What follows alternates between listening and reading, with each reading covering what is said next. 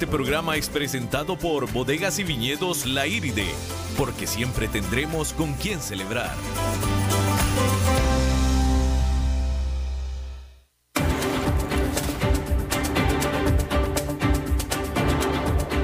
Inicia a las 5 con Alberto Padilla.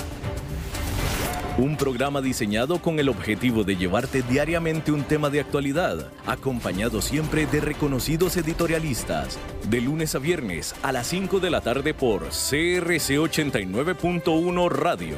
A las 5 con Alberto Padilla. Hola, ¿qué tal? Saludos, bienvenidos a esta emisión de A las 5 con su servidor Alberto Padilla. Muchísimas gracias por estarnos acompañando en este final de miércoles, mitad de semana. En las redes sociales, a las 5 con Alberto Padilla, tanto en Facebook como en Instagram. Lo mismo en formato de podcast en todas las plataformas, a las 5 con Alberto Padilla o bien Alberto Padilla. Un saludo a la cámara, a los que nos están siguiendo en Facebook. Un saludo también a ti, mi querido David. Muchísimas gracias, David, en los controles, que de repente se descontrolan. Y bueno, eh, eh, aquí la que manda es Lisbeth Ulet. La producción es de Lisbeth Ulet, a quien le mando un saludo también desde ya. Esta emisión radial que sale a las 5 en vivo, a las 5 de la tarde por 89.1 de Costa Rica, se repite en Costa Rica por 89.1 a las 10 de la noche. En vivo a las 5 de la tarde, repetición mismo día, 10 de la noche. Bueno, por casi 25 años la cancha del sistema del comercio mundial ha tenido de referee a un grupo de siete jueces en la Organización Mundial de Comercio que escuchan apelaciones sobre disputas comerciales, otorgan el derecho a represalias en caso de ilegalidades, etc. Bueno, pues este miércoles este órgano de apelación deja de funcionar. Sucede que Estados Unidos está bloqueando las designaciones para sustituir a dos, dos jueces que se están ya jubilando. La posición eh, de Estados Unidos es un síntoma más de la sospecha de Donald Trump que siempre ha tenido él sobre las instituciones multilaterales, la OTAN, etcétera, etcétera, ¿no? Pero hay que decir que la inquietud de Estados Unidos está ahí desde antes de Donald Trump. La OMC siempre ha sido lenta y burocrática. El hecho de que cada uno de los países miembro tiene poder de veto el sistema de reglas pues ha sido casi imposible de actualizar. Como resultado de esto, los conflictos han contaminado ya al sistema por completo. De tal manera que este órgano de apelaciones lo más seguro es que esté ya en el lecho de muerte o al menos se quedará suspendido o en animación suspendida por varios años por venir, lo que degenerará la manera en que los países conducirán sus disputas comerciales. Eso va a ser inevitable. Las fricciones no han causado una recesión mundial aún, pero en el caso de que haya una, una recesión mundial, la tentación de una guerra de aranceles será pues simplemente mucha. Antes había la OMC, o antes estaba el temor a la OMC, ahora ya sin ese temor, pues nada impediría una guerra de aranceles entre determinadas naciones. Bueno, en un principio pareció que la Casa de Representantes de Estados Unidos acusaría al presidente Donald Trump de incurrir en soborno, eh, definido por la ley como el intercambio de algo de valor a cambio de influir en una acción oficial. El alegato era que Trump suspendió ayuda militar a Ucrania y ofrecían una reunión en la Casa Blanca para el presidente ucraniano para inducirlo a que estableciera investigaciones políticas que al final beneficiarían a Trump. Sin embargo, al final los líderes del Congreso decidieron por acusaciones más amplias y no tan específicas en su intento de juicio político, es decir, abuso de poder y obstrucción al Congreso al negarse a entregar documentos e impedir el testimonio de testigos en las deliberaciones. Así, la defensa de los republicanos será una, pues lógica, el presidente no hizo nada inusual excepcional en sus relaciones con Ucrania y por tanto está en su derecho el no, del no cooperar con la investigación. Esa es la defensa. De tal manera que hay dos cosas que se dan ya por descontadas. Habrá juicio político en la Cámara Baja, dominada por la oposición demócrata, y habrá absolución en la Cámara Alta, dominada por los republicanos. Eso es francamente lo que se espera. Fíjese, eh, anoche tuve pues una, una, una, una, charla reveladora para mí, ¿no? Me abrió los ojos sobre lo, eh, pues la división que puede causar este asunto del juicio político a Trump en particular, ¿no? Sobre todo en comparación con el último juicio político que hubo en Estados Unidos, o intento de juicio político, bueno, fue un juicio político a eh, Bill Clinton. Estaba yo anoche cenando con un amigo eh, de visita aquí al país, un amigo extranjero, y él, él me dice, él, él, empieza a comentar, dice, oye, yo no entiendo este asunto de hacerle un juicio político al presidente de Estados Unidos por las razones por las cuales se le están haciendo. Eh, dijo él, comentó él, ¿no? Palabras más, palabras menos. Y yo traté de aportar, de matizar el comentario de él, diciéndole este ejemplo. Le digo, bueno, si te parece a ti poco las razones por las cuales están sometiendo un juicio a Donald Trump, ¿qué te parece la razón por la cual eh, sometieron a juicio político a Bill Clinton con el caso de Mónica Lewinsky? Que básicamente lo pusieron en un juicio político por haber mentido bajo juramento sobre la naturaleza de la relación con Mónica Lewinsky. Básicamente por haber negado que tuvo una relación sexual con Mónica Lewinsky. Y por eso casi le cuesta el puesto al presidente de Estados Unidos. Entonces yo le maticé, le dije, bueno, ¿qué te parece a ti esa como razón?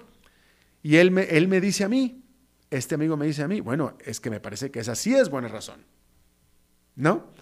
Entonces, vaya, mi revelación fue que, pues que en todos estos casos siempre, pues están las, las, las, eh, las visiones diferentes, ¿no? A mí en lo personal, eh, yo no estoy seguro si ninguna de las dos casos merece un juicio político. Ciertamente no el de haber mentido sobre una... Eh, no una felonía, pero sí una felación en la, en la oficina oval por parte de Mónica Lewinsky a eh, Bill Clinton. Digo, someter a un presidente de cualquier país, pero de Estados Unidos, a un juicio político por haber mentido por eso, un hombre casado, que cualquiera mentiría, es más, hasta un soltero mentiría. Y mucho más si la chica es fea. No estoy diciendo que Lewinsky haya sido fea, no estoy diciendo eso, ¿no? Pero cualquiera, digo, cualquiera, es, difícil aceptarlo para cualquiera, ¿no? Y lo sometieron a juicio político. Y a mí lo personal me parecía en todo caso una razón más de Estado, en todo caso, en todo caso me parece una razón más de Estado, más política, bueno, no más de Estado, yo creo que es la palabra correcta, lo que, lo que le están alegando que hizo eh, Donald Trump.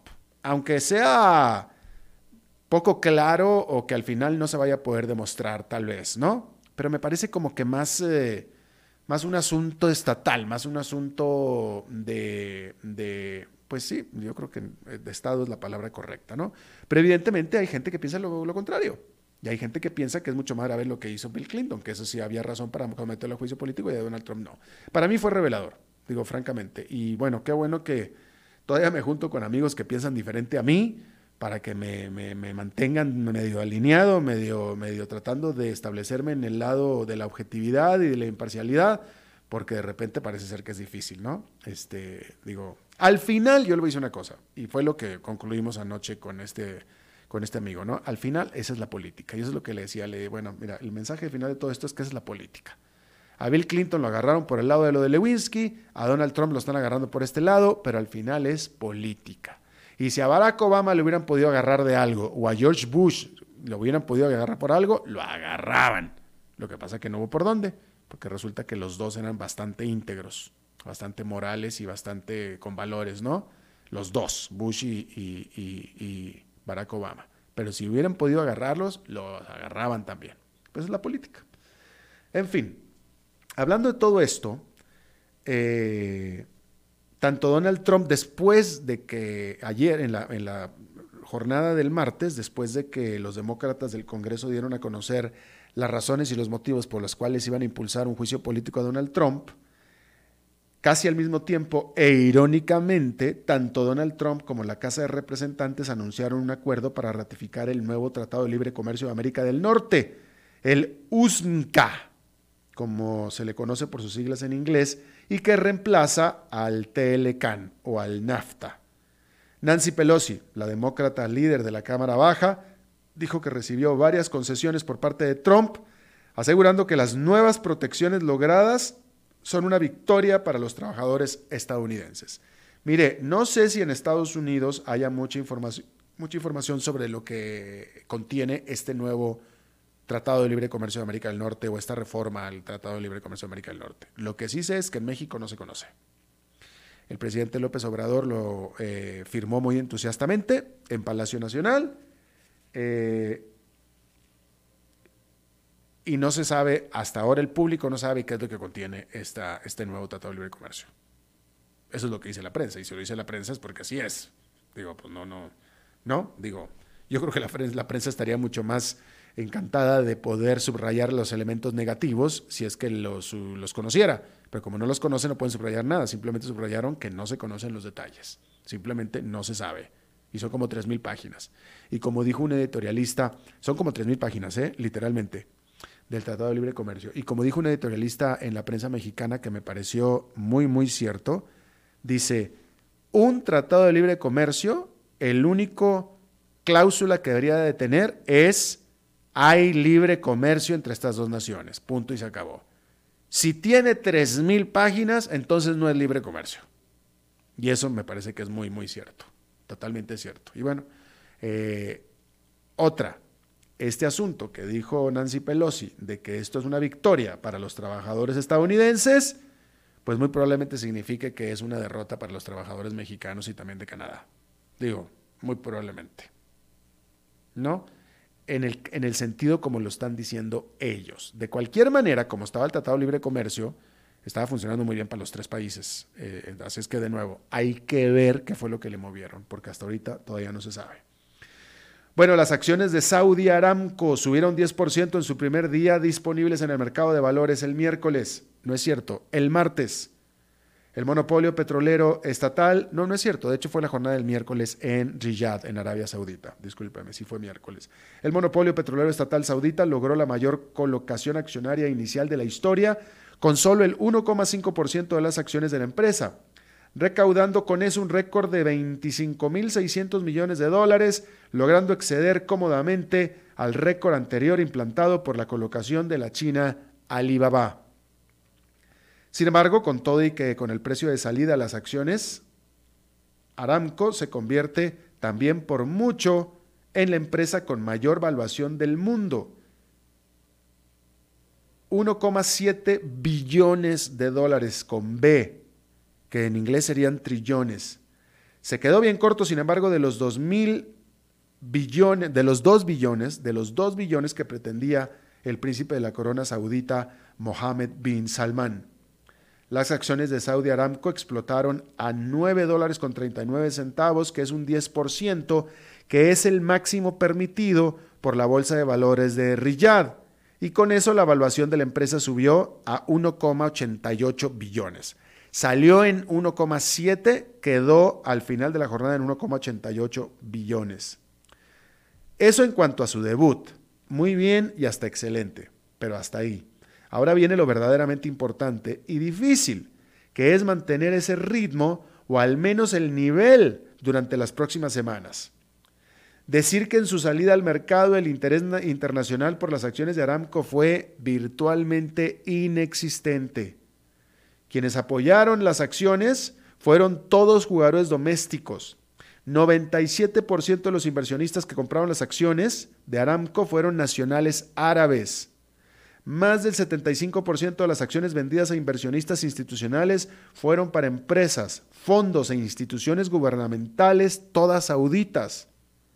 De tal manera que tampoco interés internacional podría limitar las posibilidades de Arabia Saudita de colocar en un futuro más acciones de Aramco en los mercados de valores extranjeros.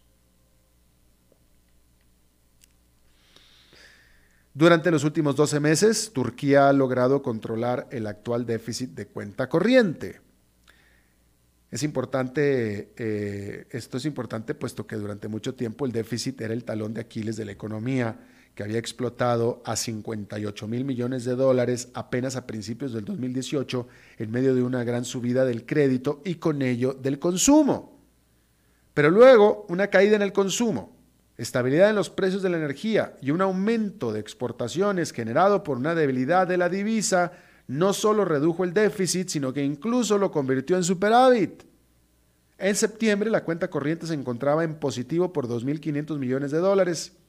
Este miércoles el Banco Central liberó cifras que indican que al día de hoy el superávit se redujo en octubre a 1.500 millones de dólares, es decir, una baja importante de mil millones. Es ampliamente esperado que este jueves el Comité de Política Monetaria del Banco de Turquía reduzca las tasas de interés referenciales por cuarta ocasión consecutiva en menos de cinco meses. Se adelanta lo haga en un 1,5% para dejarlas en 12,5%. Con la inflación cayendo, pues hay algo de justificación para que el recorte de tasas se dé. Sin embargo, se está abonando el terreno para otra burbuja de crédito, con lo que la cuenta corriente de Turquía pronto estaría de nuevo en números rojos. Por cierto que el canciller turco aseguró que su país tomará represalias en contra de cualquier sanción que Estados Unidos imponga por la compra que Turquía hizo a Rusia de un sistema de misiles para defensa. Se esperaba que este miércoles el Comité de Relaciones Exteriores del Senado de Estados Unidos aprobara un paquete de sanciones contra Turquía, aunque aún requeriría de la aprobación general de todo el Congreso. El asunto es que ambos países son aliados de la OTAN. Sin embargo, tienen profundas diferencias en toda una serie de asuntos. La economía de la Gran Bretaña registró cero crecimiento durante los tres meses a octubre en relación con los tres meses anteriores. Entre julio y septiembre, el crecimiento fue solo de solo 0,3%. El sector manufacturero es el que peor desempeño ha registrado, agobiado por la incertidumbre ante el Brexit a tasa analizada, el crecimiento fue más bajo desde fue el más bajo desde el 2012. Por cierto, que como era esperado, la Reserva Federal de Estados Unidos, el Banco Central, dejó sin movimientos, dejó estables sus tasas de interés, dejó ver que no prevé mayores movimientos en tasas de interés en el corto plazo, con el mercado haciendo consenso de que no esperan recortes de tasas de interés por parte del Banco Central de Estados Unidos en todo el 2020. Es decir, por tanto, que nadie está esperando una desaceleración mayor de la economía durante el año 2020. Eso es lo que se está hasta ahora esperando. Y un comentario antes de partir a nuestra primera pausa, nada más esta noticia que a mí me parece pues haya asombrosa y eh, pues bueno, asombrosa en más de un sentido, tanto en positivo, bueno, asombrosa por asombrosa, pero también en el sentido negativo, y es esta empresa SoftBank. SoftBank es uno de los principales inversionistas sobre eh, Uber, pero más recientemente ha hecho titulares al ser la inversionista principal de WeWork, ¿sí? Que aquí en San José, Costa Rica, hay WeWork esta empresa de, espacios de trabajo compartidos ahora con estos muchachos y no sé, supongo que no tan muchachos o también, no sé, pero que les gusta ir a trabajar ahí en un ambiente abierto, ¿no? lo que antes empezaban a hacer en los Starbucks y en los cafés, ahora lo hacen en WinWork, supuestamente porque les gusta más y eso funciona. Eso es lo que dicen. Eh, yo no le encuentro mucho el chiste, pero eh, en teoría, y en teoría son buenos negocios, ¿no? Pero en el caso de WeWork, pues la empresa no fue muy buena y la inversión que hizo SoftBank, importante, pues se vino abajo. Se vino abajo y sacaron al, presidente de WeWork, etcétera, etcétera, ¿no? Pero me parece a mí que la, idea era buena y la inversión yo creo que valía la pena el riesgo. Con Uber yo la podría entender también. Pero la noticia es que este SoftBank eh, perdió, básicamente perdió los 300 millones de dólares que invirtió en otra empresa, la cual esta noticia no la conocía, pero desde hace eh, dos años había invertido 300 millones de dólares para hacer crecer a una empresa que se llamaba o que se llama New Wag. Wag significa al movimiento de la cola de un perro. Entonces digamos que se llama Nuevo Movimiento de la Cola, ¿no? New, New.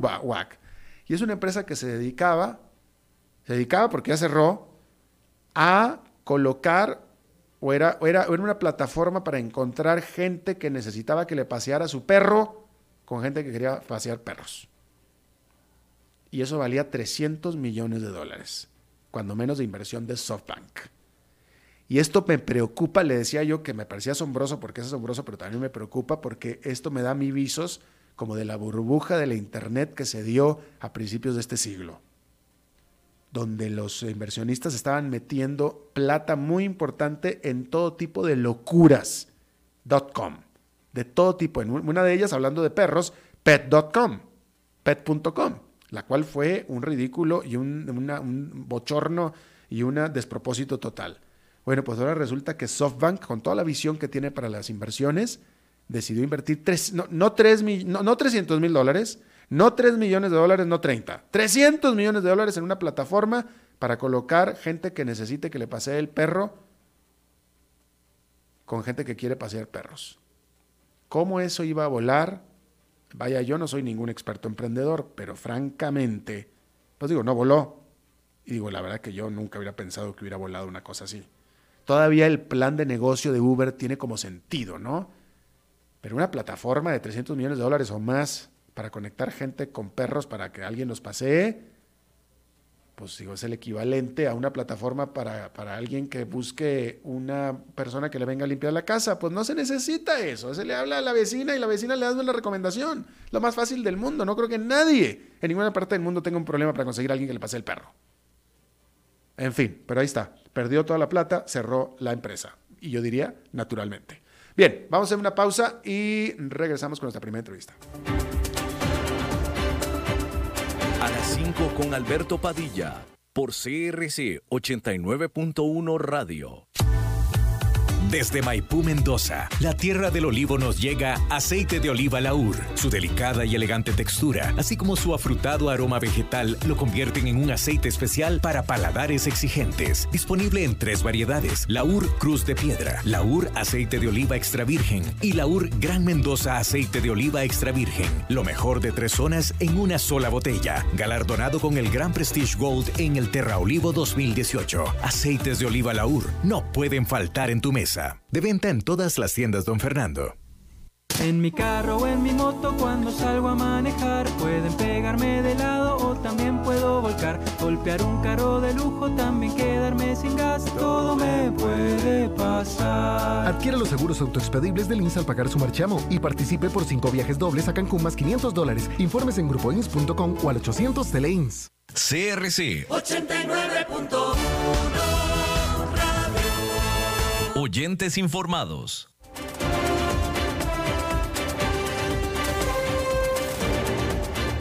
Seguimos escuchando a las 5 con Alberto Padilla.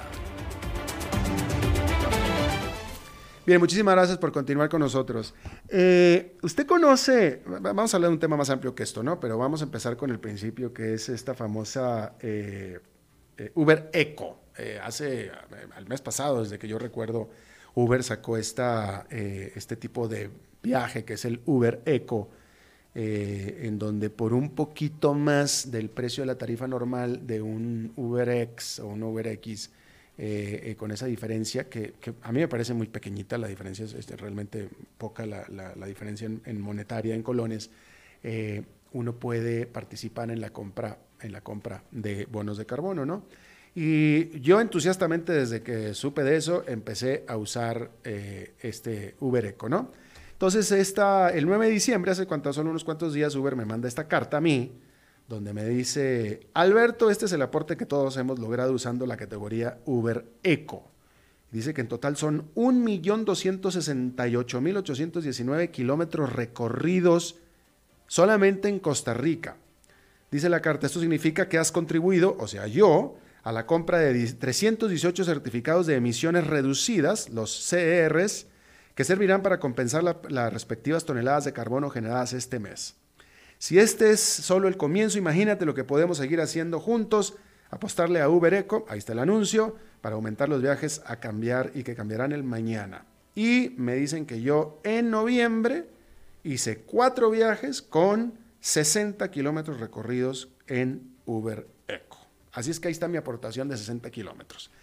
Quien gestiona este, eh, eh, esta parte eco de Uber eh, está aquí conmigo y es alguien que ha repetido pues aquí en el programa, que es la segunda vez de los pocos que ha venido por segunda vez y aparte pues es cuates amigo, ¿no? Está conmigo Sebastián Castro de Anaconda Carbon y también Christian Gilles, también de Anaconda Carbon. Ustedes son, bueno, bienvenidos primero que nada, Sebastián, eh, Federico, me da gusto verte de nuevo.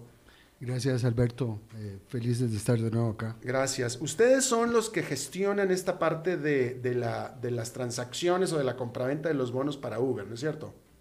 Correcto, toda la parte procesal de la, de la, del View de Uber Eco, eh, Anaconda diseñó todo el programa, el programa de medición, de cálculo, para llegar a esos, eh, los factores que te determinan y te permiten determinar cuál fue el kilometraje y cuál es la huella de carbono. Eh, primero que nada, me, sorprendió eh, porque, bueno, a, mí me avisó Uber de esta característica de eco hace, que yo sepa, no fue más de un mes, que yo sepa, no, mucho más de un mes. Pero dice que un, más de un millón de kilómetros recorridos en Uber Eco en Costa Rica. Así es. Y, y con un millón de kilómetros han comprado 318 bonos. Es correcto. Eh, también vale notar que Uber ha hecho una contribución para una compra adicional de más de 3.000 créditos adicionales para compensar un poco más de 16 millones de kilómetros adicionales de, carbono compensación. Justamente hoy fue publicado ese certificado en las Naciones Unidas. Bueno, a ver, ahora, eh, eh, vaya, yo, a mí me sonó a verde, yo inmediatamente lo hice y estoy pagando un poquito más por mis viajes en Uber, que de nuevo a mí me parece que son la, diferencia es realmente poquita. Pero ¿de qué manera, Cristian, de qué manera concreta esos viajes que yo he hecho, que son 60 kilometritos nada más en noviembre, este, viajes al aeropuerto básicamente, eh, eh, ayudan de manera efectiva? O sea, yo, yo estoy pensando que con esos 60 kilómetros que yo aporté, no sé, se van a plantar tres, cuatro árboles en alguna parte del planeta. ¿Es así? Eh, es una opción. En el caso puntual de Uber, eh, el dinero que, se invierte en esta plataforma va al fomento de proyectos de energía renovable. En el caso del mes de noviembre, eh, la contribución de Uber Eco va hacia un proyecto eólico que se llama Orosí. Aquí, aquí en Costa Rica. el nombre ya me lo dijiste. Exactamente, que está en Costa Rica. La manera que funciona a largos trazos es la siguiente. Nosotros, como Federico ha mencionado, hacemos la gestión técnica de la medición de la huella de carbono. Eso es en el caso del transporte, eh, la cantidad de combustible que se quema dependiendo del cilindraje del auto. Vale notar que en Costa Rica, eh, yo soy hondureño, pero pues trabajo bastante aquí en Costa Rica. En Costa Rica la huella de carbono como país es eh, muy, muy baja, eh, particularmente en el tema de electricidad. Costa Rica cuenta con fuentes de energía renovable muy importantes. Entonces, el elefante en el cuarto en cuanto a la huella de carbono es el, sector de transporte, ¿no? Mm. Es, sin lugar a duda, a nivel mundial, uno de los factores más importantes de huella de carbono eh, además de em, tema eléctrico, de energía, ¿no? En Costa Rica el tema de energía ya está a largos trazos ya, ya resuelto, ¿no? El tema de transporte sí es, es algo muy importante que hay que tratar de, de mejorar. Este es un paso muy relevante para llegar a eso. La manera que medimos la huella de carbono es de acuerdo a una norma ISO, ISO 14064.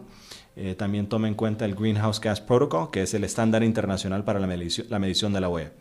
Los créditos que se utilizan para compensar esa huella provienen de las Naciones Unidas. El proyecto eólico Orosí está registrado con las Naciones Unidas para poder emitir créditos de carbono que equivalen a reducciones de gases de efecto invernadero.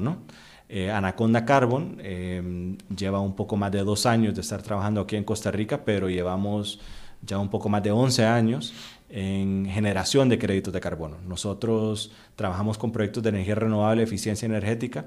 En América Latina es nuestro énfasis y registramos los proyectos con las Naciones Unidas u otros estándares para la generación de estos créditos de carbono. Entonces, cuando uno mide la huella de carbono del transporte, en el caso de Uber, eh, esa huella se compensa a través de créditos de carbono que equivalen a reducciones de dióxido de carbono o equivalente Em, en este caso, estos créditos provienen de un proyecto eólico. Entonces, la plata va a un proyecto eólico que utiliza eso para sea su utilidad o para programas sociales, pero al fin y al cabo es una reducción que ha sido cuantificada de acuerdo a otra metodología de las Naciones Unidas para eh, este propósito. Claro, ok, pero, pero hablando estrictamente del intercambio de la, del dinero, es decir, ese dinero extra que yo le pago a Uber por ser eco, ese dinero se va directamente a este proyecto eólico de Orosí. Es correcto, sí. Básicamente, para, para financiarlo, para su operación, para su construcción. ¿Está en construcción? No, el proyecto está en operación, pero... Em, ¿Que no es rentable? ¿Perdón? ¿No es rentable? Pues entramos ahorita en unos tecnicismos eh, que se llama adicionalidad. Cuando el proyecto estaba sacando su, su, cierre financiero, cuando estaba en fase de diseño, eh, elaboró reportes, hizo un caso ante las Naciones Unidas para poder contar con ingresos adicionales que le iban a ayudar, ayudar a la rentabilidad del proyecto. ¿Ok? Se hizo un análisis financiero, se hizo un análisis de barreras, se llama, ¿no? Entonces, la plata que entra ayuda a que el proyecto sea más rentable, que el crédito se pueda eh, pagar más rápidamente y en muchos casos también lo que sucede, nosotros hemos trabajado esto con otro proyecto eólico en Costa Rica también, es que la línea de crédito da términos más preferenciales y por ende el proyecto se beneficia y el TIR es más favorable, entonces el proyecto se puede arrancar con los ingresos adicionales eh, de los créditos de carbono. Ya, ¿quién eligió que fuera la plata para este proyecto eólico de oro? Sí, eh, ¿es una elección de Uber? Uber directamente, correcto. Sí, en el fondo eh, el proyecto lo que busca también es como satisfacer la necesidad de contribución del usuario al problema del, cambio climático. Cambio climático, ¿verdad? Entonces, específicamente me parece que, bueno, o sea, son las únicas personas que pudieran contestarlo, pero al mismo tiempo son las personas equivocadas para preguntarles porque van a decir mentiras. Pero, ¿qué tan exitoso ha sido el asunto de este Uber Eco? Ha sido extremadamente exitoso. El nivel de adopción sentimos que... Ni modo que lo pueda comprobar, no lo puedo comprobar. No, claro que sí, no, lo puede comprobar. Eh, bueno, hay que tener los kilometrajes. ha sido 1.289.000 kilómetros exitoso. Más 16 millones adicionales que Uber ha, ha compensado a través del programa. Entonces son... Hay una compensación voluntaria que es Uber, aparte de la compensación que hace el usuario como empresa para una huella total del mes de, realmente eh, importante. Eh, tengo que decir que, a, ver, digo, yo soy bastante agarrado con mi plata, ¿no? pero cuando me llegó, vaya, soy bastante agarrado, pero también soy medio, medio verdecito. Entonces, cuando me llegó la propuesta esta de, o el anuncio este de Uber Eco, a mí me pareció, de entrada me pareció notable, lo leí bien, pero ya cuando vi lo que te cobran de extra por, por el eco, francamente no me pareció mucho. Digo, la verdad que no me pareció mucho. Y yo soy alguien que hubiera sido propenso a que le hubiera parecido bastante. Pues rara vez pago más por, por algo que, que, que no, que si puedo pagar, no puedo, no debo, si puedo no pagar más, no lo hago. Pero en el caso de Eco me pareció que es bastante justificable. Digo, realmente no sé qué te cobrarán, ¿qué? ¿2, 3, 5% más? No, son 15 colones por kilómetro. Son 15 por kilómetro, 15, 15 colones. colones adicional por kilómetro. Pues que, que, que, no sé, digo, yo he estado calculando más o menos y la tarifa no aumenta ni un 3, 5%, no mucho más que eso. De 1000 a 1025. Sí, sí. Cosa y me pareció entonces bastante... Bueno, estaba haciendo la reflexión porque casualmente estaba platicándolo con otro amigo mexicano en México sobre esta iniciativa de, porque él es también así, de hecho se parece a ti, este Cristian, así me, recuerda mucho y también es verde y también habla de los bonos y puras cosas que yo no entiendo. Idéntico, platicar con él es lo mismo platicar contigo, ya me quedo así como que ¿quién? igual me está diciendo puras cosas que no entiendo, pero está bien. Pero el punto es que platicándolo con él le pareció muy buena idea, pero dijo, uy, a ver si no tiene la experiencia que yo he tenido, que la gente no va a querer pagar por eso. Eso es algo que a nosotros nos preocupaba bastante y parte de la estrategia fue poner un precio sumamente cómodo. Exacto. Entonces, eh, no es un o sea, hay un incentivo para hacerlo, ¿no? o sea, no, hay un, sí, no, es, no es un disuasivo. exactamente, exactamente. pocas veces digo, a menos de que alguien que lo use diario pueda decir, bueno, pero... el programa provee además algunos otros beneficios colaterales, como es el tema de educación en materia de de cambio climático, etcétera. Es decir, dentro de la contextualización de lo que se está haciendo, lo que está ofreciendo Ubereco, es muy transparente desde el punto de vista que hay un blog donde tiene preguntas y respuestas y uno puede entrar a verificar además provee una trazabilidad total de la operación. Mm. Entonces, eh, el usuario y el usuario final y cualquier persona, esta es información pública, puede entrar al, al blog y revisarlo. Me parece que eh, dieron ustedes con una fórmula ganadora, una fórmula win-win.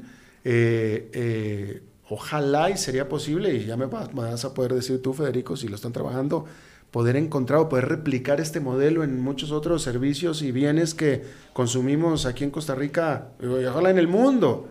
diariamente, porque me parece que funciona. Sin duda, sin duda es una opción, vuelvo al punto que te dije hace un rato, el tema de contribución. Los, los ticos queremos contribuir con el problema, pero no tenemos muy claro cómo hacerlo. Todos los programas que desarrolla Anaconda tienen, digamos, tres premisas básicas. Uno es que sea verificable, por eso todos nuestros programas de todos nuestros clientes están en una página web para que el usuario pueda igual verificar todos los procesos. Tiene que ser trazable, por eso usamos bonos de carbono emitidos por Naciones Unidas que son trazables en línea y por ende la remoción de inventario eh, es auditable igual a través de la página de Naciones Unidas. Entonces, lo que estamos ofreciendo es mucha transparencia para la, eh, la empresa que quiera tomar el programa como suyo y ofrecerlo a sus usuarios y también para el usuario final. Y al final es, es esto, ¿verdad? es educar en materia verde a todos nuestros consumidores. Eh, tenemos claro que en Costa Rica hay una, un ADN verde mucho más fuerte, pero igual que Uber, el programa es replicable en otros países. En el caso nuestro ya tenemos programas funcionando en Colombia y en México. ¿Con lo mismo Uber Eco?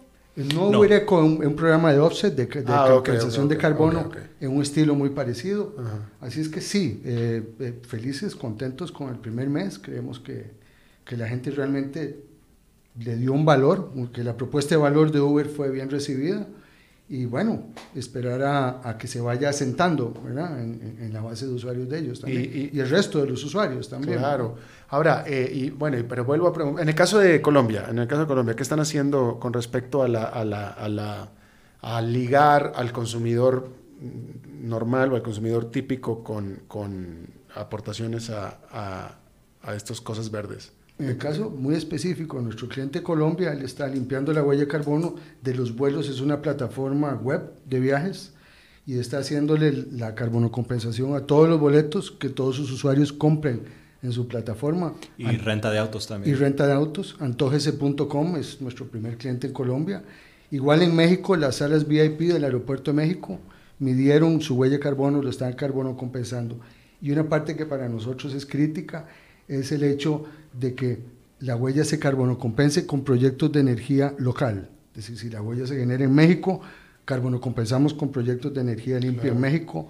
Uber Eco se genera en Costa Rica, carbono compensamos y así sucesivamente en Colombia, etcétera. Pe- A, a mí lo que me parece eh, eh, que dieron en el clavo, me parece a mí, digo yo, yo tengo muy limitado conocimiento de este asunto, pero me parece que dieron el clavo en, uno, darle la opción al usuario de si quieres este, eh, aportar o no, y dos, hacerlo con una, con una, con una cantidad muy pequeñita, muy, muy, muy, este, muy fácil, manejable. ma- más manejable para, para todos los usuarios. Me parece que esa es la fórmula ganadora. El- el- a diferencia de, no sé si sea el caso de los otros eh, ejemplos que nos contaste, de que a lo mejor la empresa destina cierto porcentaje para darlo para acá, acá. No, acá es el consumidor. Acá es el consumidor. O sea, se masifica y se multiplica. democratizar el, Claro, totalmente. el- el- Y los beneficios tam- del medio ambiente o el, o el problema medioambiental, Claro, ¿verdad? claro. la opción de contribución. Sí, la solución somos todos. Ponérsela Ah, a todo mundo en la mano, ¿verdad? Claro. o una pequeña parte por lo menos. ¿verdad? Claro. Y Uber también está utilizando el ejemplo del usuario y está haciendo una compensación adicional.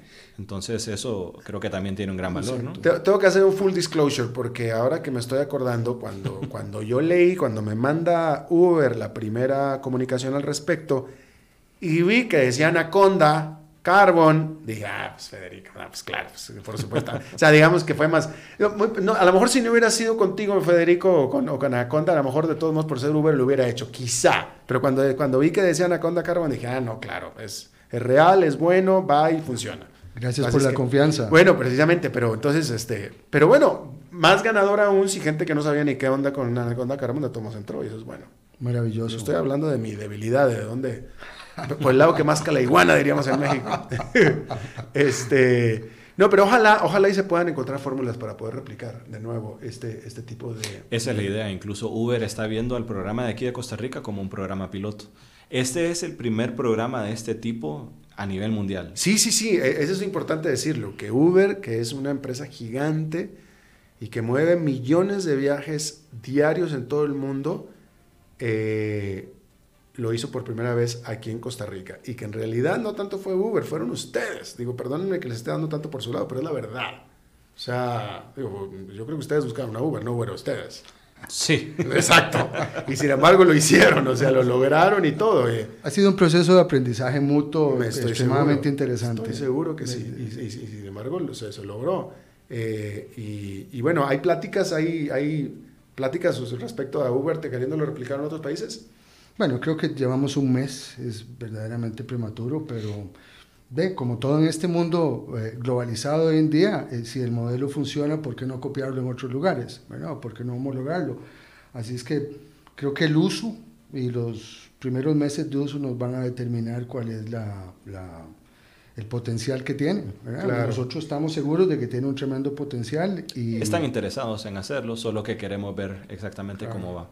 Bueno, ahora, como tú decías, este, eh, Cristian, ya para ir terminando la, la entrevista, eh, ya en, en Costa Rica ya, ya había una vocación verde, el tico es bastante consciente de lo verde, la energía que se produce en Costa Rica ya era verde desde antes, ahora, eh, es decir, digo, nunca sobra, pero ahora hay que empezar a hacerlo en otros países, Honduras, Claro. el país del que tú eres, concretamente lo estoy pensando eh, como, eh, como urgente. Justamente hoy o ayer fue, ayer salió un plan eh, que Honduras discutió, porque ahorita está la, la conferencia esta de cambio climático en Madrid, del el COP, el famoso Sí. COP, y Honduras ha, ha indicado que está diseñando un plan de descarbonizar la economía comenzando el próximo año y que Costa Rica justamente eh, va a ayudar, va a brindar asistencia técnica en el desarrollo de este plan. Esta es una realidad, bueno, eh, todos los países del planeta Tierra, menos los Estados Unidos, han firmado el Acuerdo de París. Eh, es un acuerdo imperfecto, pero definitivamente es un acuerdo que está tratando de llegar a, brindar un, se- un sentido de urgencia acerca de esta, esta problemática. Se están llevando a cabo pasos concretos por los gobiernos. El de Honduras justamente ayer se anunció. Entonces sí, es algo que se tiene que hacer sin lugar a duda. Eh, esperamos que más temprano que tarde se ejecuten estos planes. Pero sí, Costa Rica ha sido ejemplar, eh, sin lugar a duda. Es, es- bueno, por algo estamos acá. Sí, sí, sí, no, no, definitivamente. Pero Centroamérica en particular es una región muy poco industrializada y bien contaminada. Y muy vulnerable Sí, al, al tema, al, al- tema del cambio climático. Incluso Honduras es de los países, creo que top 5 más vulnerables al cambio climático. Absolutamente que sí, absolutamente que sí.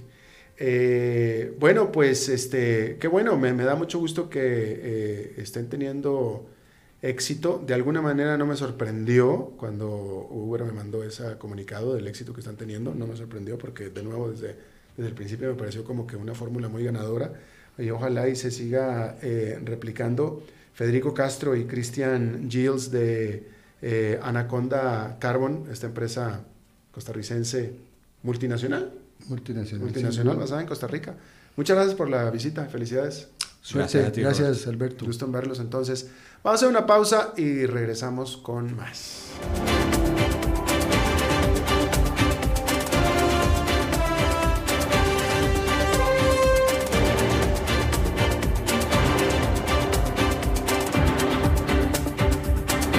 A las 5 con Alberto Padilla por CRC 89.1 Radio.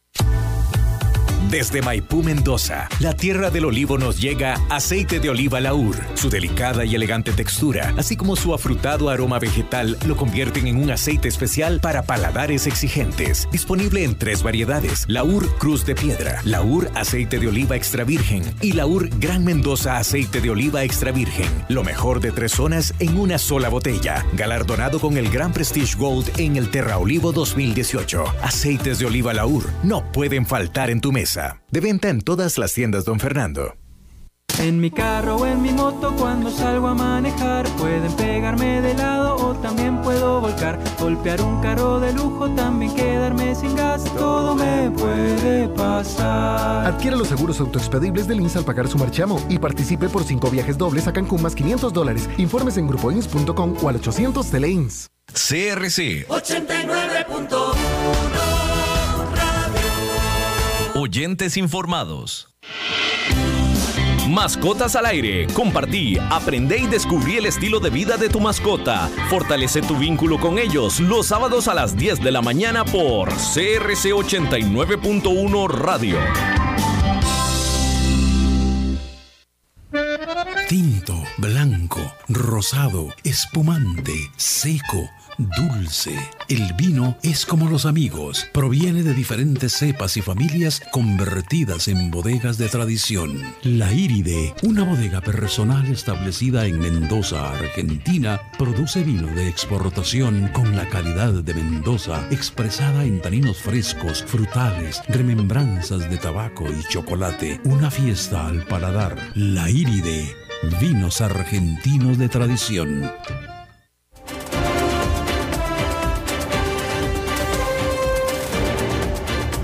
Seguimos escuchando a las 5 con Alberto Padilla.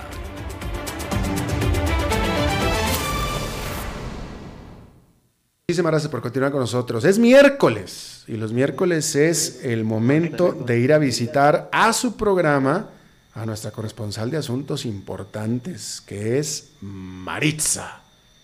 Mi amor, soy corresponsal de asuntos importantes. Por su- casi que la dueña de tu vida. Ta- totalmente, yo estaría, no disputaría esa afirmación, mi querida Maritza. ¿Cómo estás? Ay, mi amor, emocionada. ¿Ah, sí? Li- Esté esperándote. Aquí estoy. open arms. Aquí estoy, muchísimas gracias, qué bueno, que te agradezco mucho, Espérate Maritza. un momento, ¿qué- espérate un momento, ¿qué es lo que decís? Mi amor, es que- de- perdón, este, Albertito, perdona, es que aquí tengo a Laurita. ¿Qué dice Laura? Espérate para Hola, Laura. Eh, oh, ¿Cómo está este don Alberto? Muy bien. Laura. ¿Cómo está usted? Muy bien. Pero espera, ay, Este, es que yo, yo te iba a hacer una pregunta. Aquí haciendo paneo.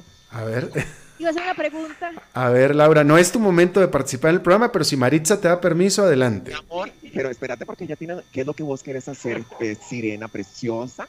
A ver, Derecha a la respuesta. Mi amor, you have to do it. a ver, Laura. Gracias. Albertito, ¿qué fue lo que estaba diciendo el programa pasado? Porque yo estaba en otras y algo oí de... ¿Qué, qué, qué- qué fue? De mi historia en Instagram. Bueno, ¿Qué- primero que nada voy a regañar a Maritza porque le pedí que no te dijera nada. Era un comentario entre Maritza y yo. Ah, bueno, es cierto. Y Maritza rajó. Pero bueno, Mi amor, yo te voy a contar una cosa. Dime. Estamos en Radio Nacional. Entonces, este, aparte de, de que estamos aquí, la gente escucha, no sé, pero ¿qué fue lo que, pero eh, eh, chiquita, ¿qué pasa? De no, solo quiero preguntar, este, porque a, a raíz de eso, Albertito, vieras todas las cosas que me empezaron a decir. Que Pos- de un paneo, que de una cosa. cosas entonces- positivas, estoy seguro. Entonces yo nada más quería como, como, como preguntar. Bueno, cosas, pero dime si no, cosas positivas, ¿sí o no? No seas así, Alberto. No, pues si te pusieron No, términos no, como no. mamacita chula, eso es positivo. Ya, mi vida. Bueno, ya ella se expresó. Es, Albertito, exacto. Espérate porque me hace un oso. Albertito, te tengo noticia. Ah, una noticia. Sí. Eh, no, yo no fui, yo, yo, yo, yo, yo siempre uso protección, no es mío, ¿eh? No, mi vida, no. Ah, no, ah, no, perdón, no, perdón. Fíjate vos ¿Qué? que un día de esto yo estaba comentando, yo no sé si te enteraste, pero bueno, el arte, a mí me encanta el arte. Eh, eh, Y el arte puede ser muy abstracto, ¿verdad? Y es muy subjetivo. Pero y, e- e- eso quedó demostrado hace unas semanas cuando un artista italiano, Mauricio Catalano, él decidió y dijo, esto es arte. Y resulta que hizo una obra donde, en una galería en Miami, donde él pegó un banano en una pared blanca con cinta de aislar. ok. ¿Te enteraste de eso? Algo oí por ahí. ¿Cómo se apellida el, cómo se apellida el artista? Catalán. Catalán. Mauricio Catalán. Ok, perfecto. Entonces, a ver, y cuéntame. Mi amor, entonces, esta obra de arte de este chiquillo, este, y con esta linda fruta, porque es una de mis frutas favoritas, a mí el banano me mata. Qué Fíjate bueno. vos, Eh, Qué bueno que que te... este, perdona, No, no, qué bueno que te hace bien el banano, me da gusto. me encanta, yo por lo menos uno diario. Muy bien, qué bueno, dichoso. No toda la gente tiene un banano a disposición para comérselo diario. Ay, mi amor, el que busca encuentra. Y fíjate vos, Albertito, que este, este chiquillo vendió esta obra, pero te estoy hablando que esto fue un boom, por 120 mil dólares. ¿120 mil qué? Dólares. Ah, dólares, ok. con- él se pegó el banano en la pared y dijo, chiquillos, esto es arte. Entonces, este, fíjate que, bueno, eso causó revuelo. Y resulta que en una de esas exhibiciones entró un tipo, un tipo que se llama David Datuna, y él se acercó a esa obra que ya estaba vendida a un francés. Él se acercó a la obra y no se le va comiendo el banano. ¿El de la, el de la obra de arte? Mi vida se lo comió todo. Se comió todo el banano. Se lo peló y se lo mandó. Y se comió 120 mil dólares. Mi amor, sí. Entonces fíjate vos que se armó que le, que le dijeron niño, pero te estás comiendo un banano ajeno. Entonces él dijo, no, yo ahora resulta que esto también es arte. Y él dijo que el acto de él era Hungry Artist. Entonces, él dijo, yo me puedo comer este banano, este, porque soy un artista, casi que dijo, porque quiero, puedo y me lo merezco. Y se lo comió. Alberto, se ha armado este, esta clase de bochín que están este, pensando en demandar. Ahora, mi pregunta es esta. ¿A vos no te parece, Albertito, que ya este, estamos en un mundo perdido, perdido? ¿Cómo es posible que una, un banano pegado con una cinta, eso sea arte y simplemente haya gente que paga ese monto y que el mundo caiga en pedazos porque alguien se come un banano tan ricos que son? Pues sí, no, no, no, definitivamente, pero vaya, es decir, eh, eh, eh, me parece tan, tan disparatado pagar 120 mil dólares por un banano pegado con una cinta como pagar 20 millones de dólares por una obra de Picasso. Digo, me parece exactamente, me parece el equivalente, es decir, me parece un disparate ambas cosas, ¿no? aunque bueno, cuando menos la, la, pintura de Picasso ahí se queda. No sé si después valga más o menos, pero ahí se queda. Pero lo del banano, pues si no se lo comía alguien, se podría de todos modos. Albertito, si yo te doy un banano a vos. Ajá. y vuelve la cara y todo. No, sí que no. Oye, para que Maritza se haya quedado callada es que la bomba, es que iba a tirar la bomba atómica. No, mi amor. Eh, no, para que Maritza se muerda los cachetes es que iba a tirar una bomba atómica. No, mi amor. Oye. No, Maritza, no llores, todo está bien. le dieras un banano a Alberto, ¿qué? No, no. yo puedo apostar que haces arte. Oíme, este, ¿vos te gusta la pintura? Eh, me, gusta, vaya, sí, me, la disfruto. Hay cosas de, pintura que colgadas en la pared, vaya, una obra de arte que, que puedo alcanzar a disfrutarlas al margen de su calidad y su de precio. Mi amor, espérate, que cómo no, cómo no he comentado esto con, con vos. ¿Qué cosa? Ah, te enteraste, te enteraste de lo que está sucediendo en mi México lindo y querido, el revolú que ha causado una imagen de un artista que pintó a Zapata montando un caballo con una erección enorme y Zapata con su sombrero de charro y tacones. ¿Te enteraste de esto? ¿Quién tenía la erección, Zapata o el caballo? Buena pregunta. no, mi amor, yo dije que el caballo. Ah. Supongo que Zapata también. Pero el de la erección enorme es el caballo. No sé si lo has visto. Eh, no, de lo que me estás hablando, no. Mi amor, pero es una cosa que es trending topic. Este, pero veme donde yo, veme donde yo se lo enseño a mis compañeros. Mira, este está causando un revuelo porque dicen que es una falta de respeto, es que no se le ve la erección al caballo, pero de que es una cosa gigante. Y fíjate vos, Albertito, que este, la gente dice que es una falta de respeto. Y aquí es donde viene el asunto, que es arte y que no. Porque la imagen de Zapata lo, para lo que, lo que representa para los, para los mexicanos, pues tal vez no va a cambiar simplemente por una imagen de este tipo. ¿Vos qué pensás? Pues yo creo que también. Ahora, siendo muy, muy realistas, es que el que ha crecido, o sea, vaya, el que conoce a los caballos, el que está entre caballos, este, es muy normal, digo, a menos de que sean puras yeguas, pero es muy normal que los caballos en su estado natural ahí andando con o sin jinete, pues andan siempre eh, con su con su, este, pues con aquello salido de fuera, sí, eso es, normal, es el estado como muy normal de estar de un caballo, ¿no? Entonces, por, eso cada vez que tú ves una estatua y etcétera de caballos y todo, dices, oye, este es el único caballo que yo veo que, a, menos de que sea yegua, ¿va? Así es que, pues... ¿Vos viste la, la, la, chicholina, la chicholina? La, la diputada italiana. Bueno, pero viste sus películas, que ¿Mm? tenía encuentros con caballos. No, eso no, nunca vi una película. Ay, pero, mi, pero mi amor. No soy, eh, Maritza, Maritza, discúlpame, aunque te parezca, no soy tan viejo. mi, amor, John, perdóname, pero eso es un clásico. Pero de los 70, Maritza, yo no sé, yo en los 70 era un niño inocente. Ani, este, mi vida, el mundo ahorita está en un punto, este, que está, eh, yo no sé, a mí me encanta, yo nada más me paro, divina, hermosa diva, a contemplar todo lo que está pasando desde mi balcón. No hay otra manera en que tú puedas pararte o estar si no es divina y hermosa siempre.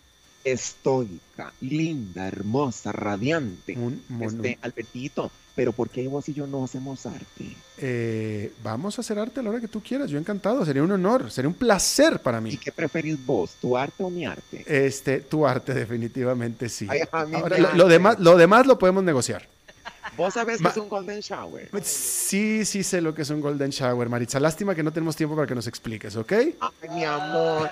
Bueno, pues entonces... Bueno, mi vida, pues entonces te digo que todo a su tiempo. En la vida todo hay que tomárselo con calma, menos la cerveza porque se calienta. Exactamente. Te mando un beso, mi amor. Gracias, Maritza. Igualmente, nos vemos el próximo miércoles. Bueno, hasta luego, bye. A la familia. Bueno, igualmente. Bueno, eso es todo lo que tenemos por esta emisión de a las 5 con Servidor Alberto Padilla. Muchísimas gracias por habernos acompañado. Espero que termine su miércoles en buena nota, buen tono. Nosotros nos reencontramos dentro de 23 horas. Que la pase muy bien.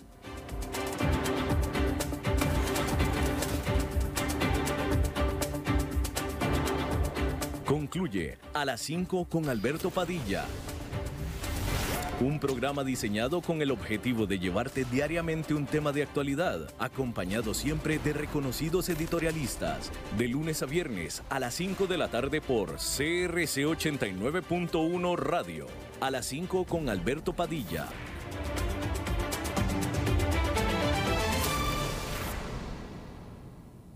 La NBA regresa a México con dos espectaculares partidos de temporada regular. No te pierdas este jueves 12 de diciembre a los Detroit Pistons contra Dallas Mavericks a las 8 de la noche y el sábado 14 de diciembre a los Phoenix Suns contra San Antonio Spurs a las 4 de la tarde. Disfruta toda la magia del deporte ráfaga en vivo desde la Arena Ciudad de México. La NBA para todos por ESPN. ¿Qué momentos felices recordás de tus navidades? Hacer tamales y queques navideños con toda mi familia. Celebrar con mis primos y primas de zonas alejadas. ¿Y vos? ¿Qué recuerdos tenés? Que los recuerdos de Navidad nos hagan felices todo el año. Fundación Ciudadela de Libertad les desea unas felices fiestas. Estas elecciones impactan todo lo que usted tiene cerca las aceras del barrio que usted tiene cerca, los encuentros culturales que usted tiene cerca, las comodidades en la feria que usted tiene cerca. Por eso, estas elecciones se viven de cerca, cerca participando con sus vecinos, cerca conociendo a los candidatos y sus programas, cerca comprometiéndose con su comunidad y sus necesidades, cerca eligiendo a su gobierno local. Mi voto, mi cantón. Elecciones Municipales 2020. Un mensaje del Tribunal Supremo de Elecciones.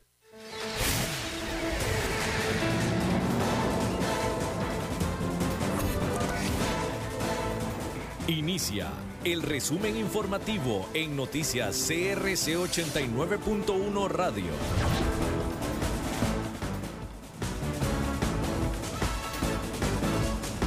Hola, ¿qué tal? Son las 17 horas con 59 minutos y estos son nuestros titulares. El Hospital de México busca donantes de sangre ante escasez en sus reservas. Salud recomienda no consumir bizcochos marca norteño libre de gluten. Más de 15.000 policías recibirán un aumento salarial extraordinario. Los, diputados aprobaron 63 leyes en los últimos tres meses. En el mundo, la Fuerza Aérea Chilena encontró materiales que podrían ser del avión extraviado desde el lunes. En los deportes, los 16 equipos para los octavos de final de la Liga de Campeones de Europa ya están definidos.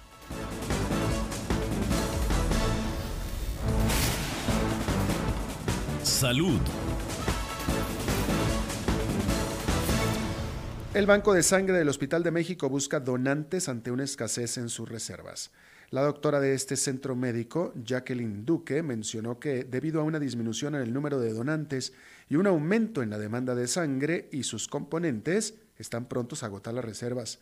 En el Hospital México piden a la población llegar a sus instalaciones en horario de lunes a jueves de 7 de la mañana a 2 de la tarde, viernes de 7 de la mañana a 1 de la tarde y sábados y domingos feriados y feriados también de 7 de la mañana a 12 del mediodía.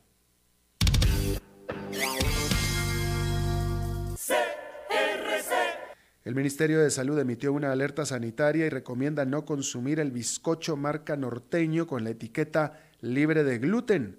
Según la alerta, este producto está puesto a la venta con más gluten del que permite la normativa vigente, por lo que pondría en riesgo a la población intolerante a esta proteína. Nacionales. Más de 15.000 policías tendrán un aumento salarial extraordinario, así lo anunció el presidente Carlos Alvarado, quien explicó que esta medida regirá a partir de enero del próximo año. El ajuste técnico, que es de hasta un 6% en los salarios más bajos, se aplicará en puestos correspondientes a fuerza pública, policía de fronteras de policías de fronteras, de control de drogas, de migración, servicio de vigilancia aérea, guardacostas y también a la Academia Nacional de Policía. Asamblea Legislativa.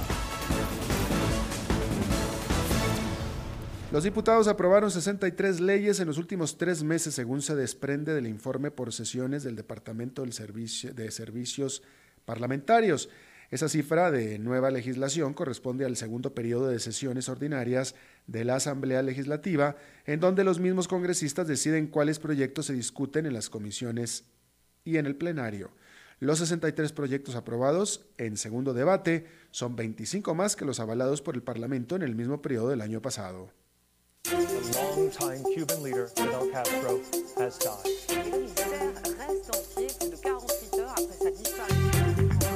Internacionales. La Fuerza Aérea Chilena informó que encontró rastros que podrían pertenecer al avión Hércules que desapareció el lunes cuando sobrevolaba el océano austral rumbo a la Antártida. Lo hizo a través de un comunicado en el que indicó que se encontraron restos de esponja flotando en el mar a 30 kilómetros al sur de la posición del último contacto de este C-130. Este es el primer resultado del amplio operativo de búsqueda desplegado en la región.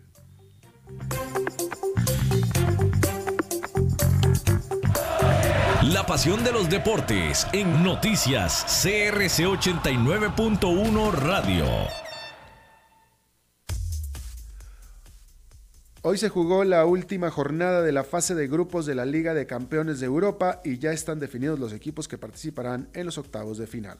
Se trata del Paris Saint-Germain, Real Madrid, Bayern de Múnich, Tottenham, Manchester City, Atalanta, Juventus, Atlético de Madrid, Liverpool, Napoli, Barcelona, Dortmund, Leipzig, Lyon, Valencia y Chelsea. El sorteo de esa fase será el próximo lunes en Nyon, Suiza. Esto está informado a las 18 horas con 3 minutos. Exactamente en 12 horas las primeras informaciones del nuevo día. No se vaya ahora porque está empezando el programa de La Lupa. Lo saluda Alberto Padilla. Buenas noches.